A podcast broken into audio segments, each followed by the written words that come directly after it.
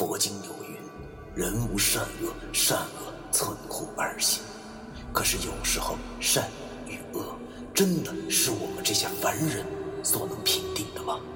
而什么是善与恶？难道就真的没有两全之法了吗？那些被现代社会定义为迷信的事物，他们很多和我们一样，同样有着感情，有家庭。难道我们真的还要为那坚强的正义而消灭他们吗？欢迎收听 FM 幺七五六八九，我当阴阳先生的大纪念。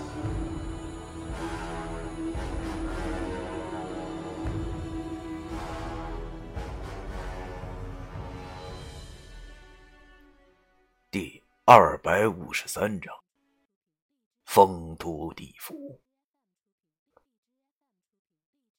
不得不说，我再次的说出了不得不说，这块三生石真是够猛的。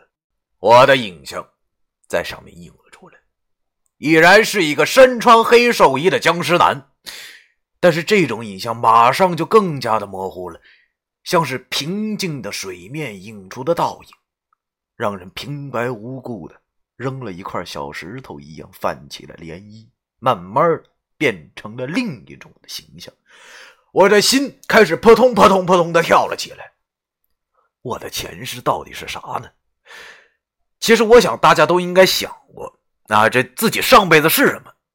当然，我也想过，我曾经无数次幻想，如果前世是个土财主，该多爽快呀！从小就是童养媳，长大以后再娶个十拉房姨太太，当个不服管的土皇帝。终日吃喝玩乐，每天的工作就是坐在太师椅上边抽烟边收租，最后末了还要挤眉弄眼的跟那些农户们说：“那不行啊，地主家没有余粮啊，没钱就拿大丫头抵债吧。”真是想想就过瘾。我回过神来，望着那模糊的景象，越来越清晰。我终于要知道自己上辈子到底是啥了。但是，我看到的景象却完完全全出乎我的预料。影像清晰以后，映入我眼中的却不是人，而是一片茂密的森林。这是怎么个情况？正当我纳闷的时候，那森林的草丛之中啊，出现了一些响动。随后，一群小动物惊慌失措的跑了出来。过了一会儿。只见那草丛之中哗啦啦的响动，然后钻出一条蛇来，一条硕大的蛇，漆黑的皮肤没有花纹。望着这条蛇，我的心中猛然一颤，一股熟悉的感觉传来，同时心又开始跳了起来。难道我上辈子是一条蛇？这真是太惊讶了。虽然俗话说六道轮回。可真没想到，我上辈子竟然是这么一吃老鼠的黑蛇。看来这黑蛇还真是凶猛。只见它嘴里叼着一只野鸡，但是却吞不下，而是拽着半死不活的野鸡向这丛林深处爬去。石头上的画面啊，就像是一台跟踪拍摄的机器，一直跟着这条黑蛇。只见他来到一棵树下，那树下还盘着一条蛇，这条蛇。却是灰色的，那身上啊还有黄色的斑点，看上去无精打采的，显然好像是饿的。但是很奇怪呀，即使是这样，他头上停着一只小鸟都不去理睬他，只是静静的望着树梢上。黑蛇回来了，将那只野鸡放在灰蛇的头前头，但是这灰蛇望了望那只野鸡，竟然又转过了头去，理都不理。我心想。这灰蛇是不是有病啊？虽然我看这灰蛇也有一种强烈的熟悉感，但是我心里却想到，这蛇不会是牙疼吧？连送上嘴的美食都不吃，这是活该饿死。画面到了这里，缓缓上移啊，移到了这树梢之上，却没有任何异样。然后继续上移，只见得一片碧蓝无比的天空。朵朵白云飘过，一片安静的画面。但是这画面没有维持太久，便又如同倒影一般模糊的消失了。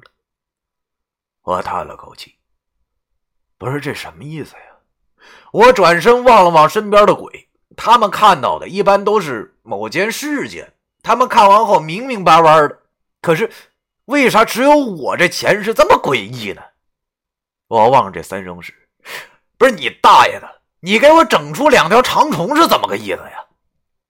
叹了口气，真想不明白了。而且望着这三生石，好像也不变化了。那映出来的呢，只有我这身穿着黑寿衣傻到极点的形象。我也就没耐心再他妈看下去了，转身便对李由说道：“不是这啥破玩意儿啊？那看得我一头雾水，真他妈恶心。”李由听我这么一说，顿时有些愣了。他问我：“啊，不对啊，不应该啊，怎么能看不懂呢？你你难道没有听见自己心里有一个声音在为你解释吗？”我也有点愣了，便问理由：“心？啥心？”理由直接把手伸进了身体中，取出了一块像石头似的东西，然后跟我说道：“就就这个呀。还有，你难道没有看见你下辈子是什么吗？”我靠！我认出来了，这不就是鬼心吗？我哪有这高科技呀？我脑袋转了转，明白了。感情这三生石不是谁他妈都能看的呀，一定要有鬼心那才能解毒。没有鬼心的话，还是无法知道自己下辈子是什么。想到这儿，我对着大石头吐了口唾沫。他大爷的，白浪费哥们儿的感情了，害得哥们儿我还激动一场，看得一头雾水的。不过好在我已经知道自己上辈子是啥了，那不是大树就是大蛇，反正不是人。郁闷。反正现在也没啥好看的了，我便和李由继续启程。一路上有这大小姐陪我说话，倒也不觉得孤独啊。漆黑的天已经过去了，我们现在头上又恢复了那种灰蒙蒙的天空。我回头望去，身后还是一片漆黑。那片黑色的天空啊，似乎真的是一个大锅盖一般，很是壮观。理由告诉我。奈何桥上的那片天空似乎真的是个什么东西，这是他在丰都住的时候听说的，但是就不清楚那到底是什么。然后他杂七杂八的告诉我好些阴曹地府的事儿，包括说什么每天不吃饭没什么关系啊，但是每天都还要吃碗到头饭呢，或者是在街上看见别的鬼拖着好几麻袋子的银票吃力的去银行存钱之类的。虽然没有什么用的情报，但是最起码也能打发打发这无聊的旅途。我们又走了一天之后，前面不远处啊出现了一座不怎么高的山，但是那山峰之上却是烟雾缭绕，山下还有很多纸做的大坝，不时有鬼从那山上上上下下。李由指着那座山跟我说：“那儿，那儿就是望乡台了，你想不想去看看？”望乡台，又称望乡岭，这顾名思义啊，就是能望见故乡的高台。这是阴间最知名的几处神迹之一，供那些马上要投胎的人看一眼这一世的人家，然后痛哭一场后，便要踏上轮回的道路了。这有诗说的好啊：“望乡台上鬼仓皇，望眼睁睁泪两行。”妻儿老小危旧侧，亲朋戚戚聚灵堂。所以此处可以说是和这辈子最后的告别了。见李由问我要不要上去看看的时候，我摇了摇头：“他大爷的，多不吉利啊！哥们，我还没死呢，看啥呀？要看等我回去时候再看个够，那也不迟啊！现在上去哭哭啼啼的，多影响心情啊！”理由叫我不愿意去，便也没再说什么。于是我俩便没有停留，继续赶路了。走过了望乡台，我俩面前的便是一望无际的大雾了，应该是空地，可视度很低。如果不是理由带路的话，我可能真的以为又会绕回去了，因为这里就和我前几天刚下车的时候一样，只不过没有了铁路，脚下却是一条公路啊！公路上呢，有一条很明显的红线在这个似乎只有黑与白的世界里，显得是那样的扎眼。李由跟我说呀，只要沿着这条红线公路直走，下一站便是丰都了。我听他这么一说，心中顿时那是充满了斗志啊。地府丰都，老子终于要到了。于是我俩便踏进了雾中，啊，沿着红线笔直前进。一进雾中，周围马上失去了参照物，只有那条刺眼的红线不停地提醒着我前进。我现在身上充满了力气，因为我知道离九叔越来越近。九叔啊，九叔啊！你可千万别有什么事等着我，我马上就来救你了。不知不觉间，似乎又过了一天，终于，周围的雾气是越来越稀薄，隐隐约约的听到了前方传来了苍凉的钟声。李由笑着跟我说：“到了，前面就是丰都了。”我心中十分的激动，拉着李由的手，快步向前跑去。没过一会儿，我俩便跑出了大雾，眼前豁然开朗。虽然脑袋上还是灰蒙蒙的天空，但是放眼望去啊，这条红线公路的尽头，已然已经出现了一座寂静而庄严的城市。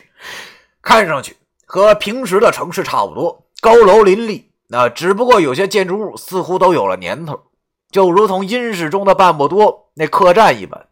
如果说还有什么不同的地方的话，那就是这个城市的周围了。上眼望去，一圈望不到头的围墙包围着这座城市。红线路的尽头正好有一个巨大的门楼，古色古香，十分庄严。那门楼之上好像还有一口巨大的钟，每隔一段时间便哐哐的响着。我和李由向那边走着，我问他：“那大钟？”应该就是丧钟了吧？李由点了点头，然后对我说道：“我不确定，好像是吧。所有的鬼都可以在丰都城中居住。呃，那个大钟是提醒鬼魂们，这里并不是长久之处，还是投胎才是最正确的。对了，你看见那个高楼没？”我顺着李由的手，大老远望去，只见这城市之中果然有一栋很高很高的楼房。那李由跟我说：“这死后啊，如果骨灰盒没有下葬，或是在火葬场的话，死去的灵魂就会住进那个楼里，而且永远都住不满。”我望了望李由，我靠，这么神奇呀！于是我便问他：“那那如果住在墓地里的呢？怎么办？”李由笑了笑，然后对我说。那样的话呢，在封土之中就会出现一栋房子，让死者单独居住。但是如果魂魄投胎了的话，这房子就会消失了。啊，原来是这么回事啊！我心中感叹道：“真是开了眼界了。”今天没走多长时间，我俩便来到了这丰都城的城门前。这城门果然好大，比阳间所有的城门都要大啊！门前两边还有两个好像是石头的雕塑，似龙非龙，似狗非狗，不知道是个什么玩意儿，四肢都大张着，特别吓人。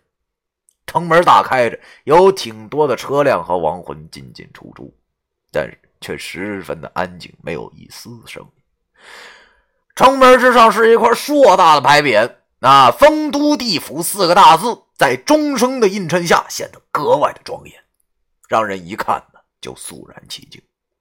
我望着这块匾，心中感叹道：“哎呀，老子这回可真的是到地府喽。第二百五十三章完。